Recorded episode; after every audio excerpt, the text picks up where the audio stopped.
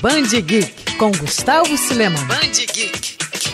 Hoje é dia de falar de mangás no Band Geek. Eu vou falar de um mangá histórico, produzido originalmente entre 1972 e 1973, na mesma época que as reivindicações pelos direitos das mulheres começavam a ganhar evidência no mundo. Rosa de Versalhes marcou a época ao trazer questões sobre gênero, justiça e direitos humanos. Mesmo tendo como um pano de fundo a Revolução Francesa, o gibi da autora Ryoko Ikeda quebrou paradigmas e revolucionou a forma de fazer mangás para o público feminino, influenciando assim toda uma geração de mangakás dos mais diferentes gêneros. A obra foi publicada pela primeira vez no Brasil em 2019 pela JBC. O mangá é baseado na vida da rainha Maria Antonieta e apresenta a história de Lady Oscar, uma menina que foi criada como homem e se transformou em uma grande líder, se tornando referência por sua força e coragem, uma obra imperdível.